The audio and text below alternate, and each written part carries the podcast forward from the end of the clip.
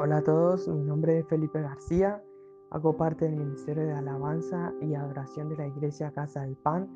Y bueno, quiero compartirles un pequeño devocional de algo que Dios ha venido hablando a mi vida estos últimos días y es acerca de nuestra actitud, de la actitud que nosotros normalmente demostramos frente a situaciones específicas.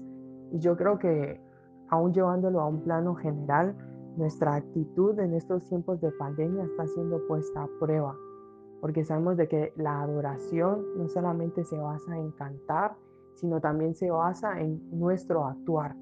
Y la actitud que nosotros tengamos va a mostrar en qué nosotros estamos poniendo nuestra mirada y en lo que comúnmente estamos adorando. Así que algo que nosotros debemos tener en cuenta es que nuestra actitud es el reflejo de lo que somos interiormente y sé que capaz fallamos constantemente en tener una buena actitud. Pero una clave y algo que he podido meditar mucho es que si Dios gobierna nuestros pensamientos, nuestras actitudes en su mayor parte van a ser buenas.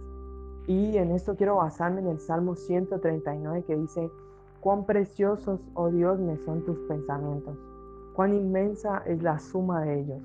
Si me propusiera contarlo, sumaría más que los granos de arena. Y si terminara de hacerlo, aún estaría a tu lado.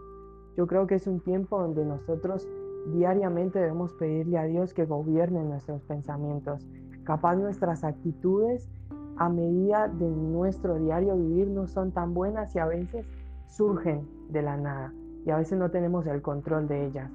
Pero yo creo que cuando Dios gobierna nuestros pensamientos, nuestras actitudes van a ser algo que adore, adore a Dios, que agrade al Padre y también que agrade a nuestro prójimo al lado.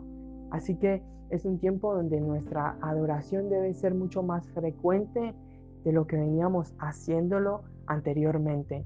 Así que esto es algo que quería compartirles y espero sea de bendición.